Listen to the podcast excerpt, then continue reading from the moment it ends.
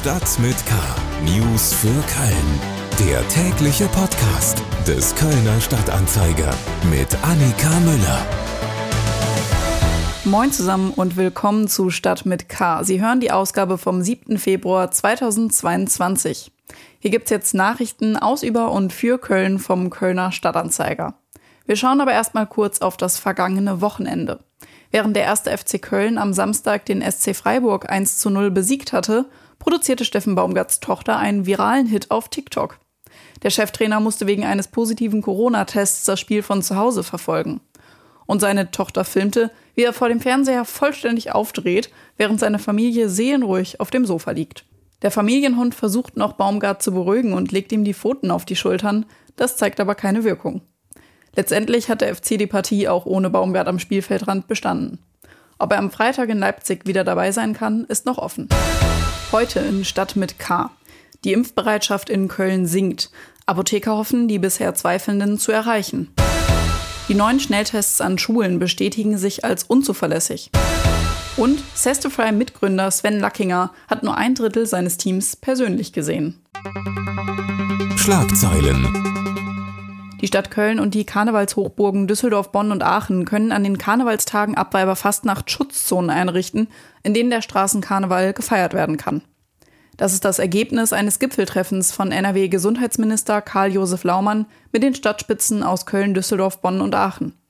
In diesen Bereichen gelten wegen der größeren Menschenansammlungen einheitlich höhere Schutzmaßnahmen. Karnevalsumzüge bleiben untersagt. Die Landesregierung wird die genauen Inhalte der neuen Regelungen erarbeiten und in die neue Corona-Schutzverordnung aufnehmen. Seit Montag früh 5 Uhr und bis einschließlich Freitag, den 11. Februar, halten keine Züge am Bahnhof Süd. Das teilte die Deutsche Bahn mit. Betroffen sind die Linien RE5, RB26, die Eifellinien RE12, RE22 und RB24 und die bereits umgeleiteten Züge der Linien RE8, RB27 und RE9. Am Bahnhof Süd würden Gleise erneuert sowie Kabelkanäle verlegt, Schotter ausgetauscht und Gleisquerungen modernisiert werden. Für 2,1 Millionen Euro hat die Stadt sämtliche 76 Rettungswagen mit neuen Beatmungsgeräten ausgestattet. Diese bestehen aus je einer Tasche mit Sauerstoffflasche, Zubehör für die Inhalation und dem eigentlichen Beatmungsgerät, wie die Stadt mitteilte. In den vergangenen Jahren wurden die Rettungswagen immer wieder aufgerüstet und gleichen mittlerweile in großen Teilen einem Bett auf der Intensivstation. Das waren die Nachrichten aus Köln und Region. Den Peaks gegen Corona, den gibt's an allen möglichen Orten, längst nicht nur beim Impfzentrum oder Arzt. Am Montag ist das Impfen an noch einem weiteren Ort möglich. Kommen wir zu den Themen, die wir etwas ausführlicher besprechen wollen. Corona News. Wir haben Mitte Januar schon mal drüber gesprochen. Die Impfbereitschaft in Köln ist im neuen Jahr stark zurückgegangen. Die über die Feiertage niedrigen Impfzahlen konnten Anfang des Jahres nicht wie gehofft an Fahrt aufnehmen. Stadt- und Hausärzte haben ihre Impfangebote runtergefahren. Dafür sind seit Montag auch Impfungen in Apotheken möglich. Mir ist jetzt bei Internet meine Kollegin Larissa Rehbock zugeschaltet.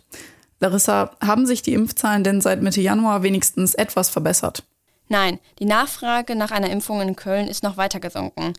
Dabei ist vor allem die Zahl der Boosterimpfungen stark zurückgegangen. Zum Vergleich, vor Weihnachten haben sich rund 86.000 Kölner eine dritte Spritze geben lassen. Ende Januar waren es nur noch 18.000.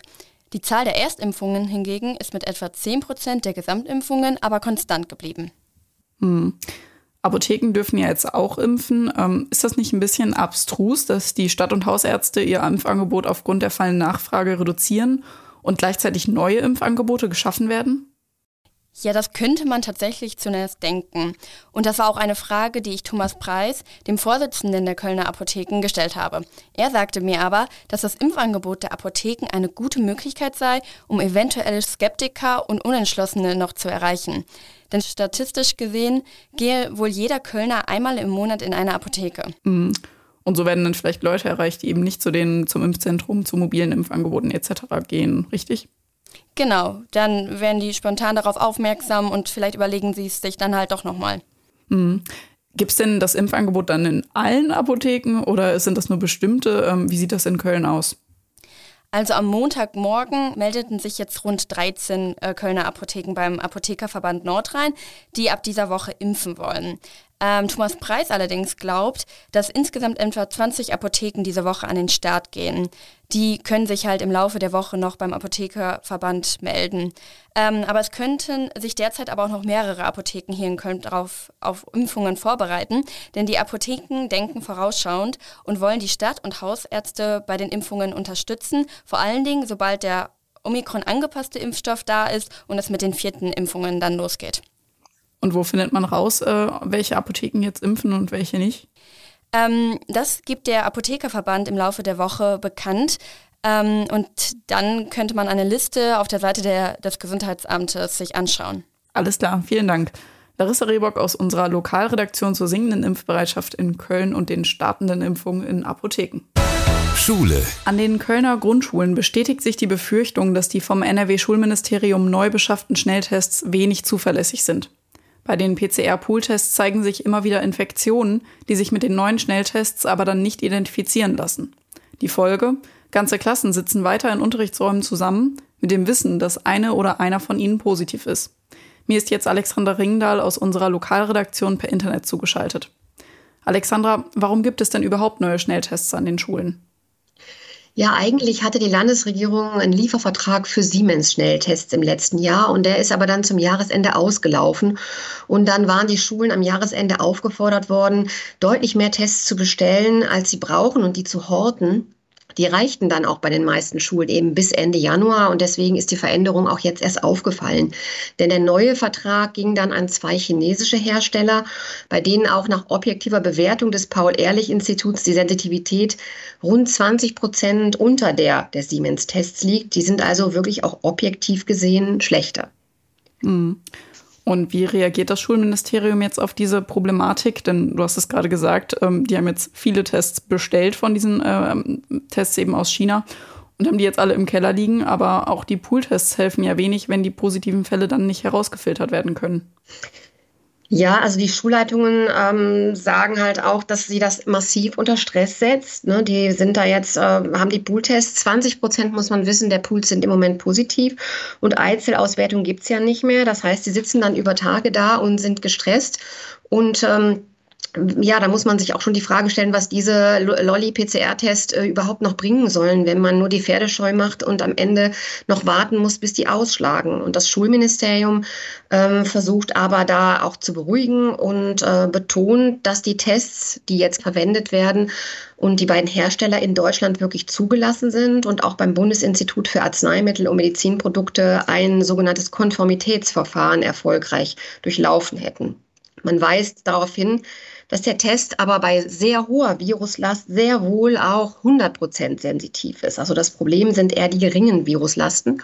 Und das Schulministerium sagt halt, die, die Diskrepanz zwischen PCR und Schnelltest, die erklärt sich auch daraus, dass ähm, der PCR-Pool-Test schon bei extrem geringen Viruslasten das Virus findet, ohne dass der Getestete oder die Getestete schon ansteckend ist. Und daher könne es, so das Ministerium eben durchaus auch sein, dass so ein positiver Pool äh, bei geringer Viruslast über mehrere Tage negative Schnelltests auslöst. Will sagen, man sieht da eigentlich keinen Grund zur Sorge. Die Opposition im Landtag will der Sache aber trotzdem auf den Grund gehen. Es ist nämlich so, dass äh, der Herstellervertrag äh, mit diesen beiden chinesischen Herstellern jetzt erstmal fest bis zu den Osterferien läuft. Alexandra Ringdahl aus unserer Lokalredaktion zu unzuverlässigen Schnelltests an Schulen. Reingehört. In der aktuellen Folge von Economy mit K hat Lars Frensch, Redakteur im Wirtschaftsressort des Kölner Stadtanzeiger, mit Sven Lackinger gesprochen. Er ist Mitbegründer des Kölner Startups Sestrify. Hier geht es vor allem darum, Softwarelösungen günstiger zu machen und um Zeitersparnisse für die Kundschaft. Was so ein bisschen mit einherkommt, ist halt, dass wir einfach einen sehr guten Überblick schaffen und dadurch Kosten reduzieren. Aber ich glaube, das war auch so unsere größte ja, Erfahrung über die letzten Monate, dass wir gemerkt haben, es geht den, den, unseren Kunden eigentlich primär darum, schnell die richtigen Entscheidungen zu treffen, die richtige Software zu bekommen und Preis ist dann was, so ein Hygienefaktor, der kommt dann einfach mit dazu. Ist für uns aber natürlich ganz charmant, dadurch, dass wir einfach einen ja, sehr klaren Business Case für unsere Kunden aufzeigen können. Das Startup gibt es noch gar nicht so lange. 2020 haben Lackinger und Maximilian Messing Sestrify gegründet. Das Unternehmen ist international aufgestellt den Großteil der Mitarbeitenden haben die beiden Gründer noch nie in Persona gesehen. Wir haben quasi losgelegt im Oktober 2020, also quasi nach dem ersten Corona-Sommer. Entsprechend war kein Punkt im Büro zu bekommen. Ich hätte es ja vorher angesprochen, wir sind mittlerweile 70 Leute in 15 Ländern. Ähm, entsprechend gibt es das für uns auch einfach nicht mehr. Hm. Ähm, heißt nicht, dass wir das irgendwie ja, schlecht finden oder so, sondern hat sich jetzt einfach so ergeben. Manche von uns arbeiten aus dem Coworking Space, manche von zu Hause, äh, manche von verschiedensten Inseln oder Städten im Süden. Äh, also ich glaube, das sind, da sind wir total flexibel. Klingt nicht schlecht. Die ganze Folge mit den Gründern von Cestrify gibt's auf der Podcast-Plattform Ihres Vertrauens oder direkt bei uns auf ksta.de slash podcast. Da finden Sie auch die gesamte Podcast-Familie des Kölner Stadtanzeiger. Und damit sind wir auch schon wieder am Ende dieser Episode von Stadt mit K angekommen. Mein Name ist Annika Müller. Ich wünsche Ihnen noch einen schönen Start in die Woche und bleiben Sie gesund. Tschüss. Stadt mit K. News für Köln. Der tägliche Podcast.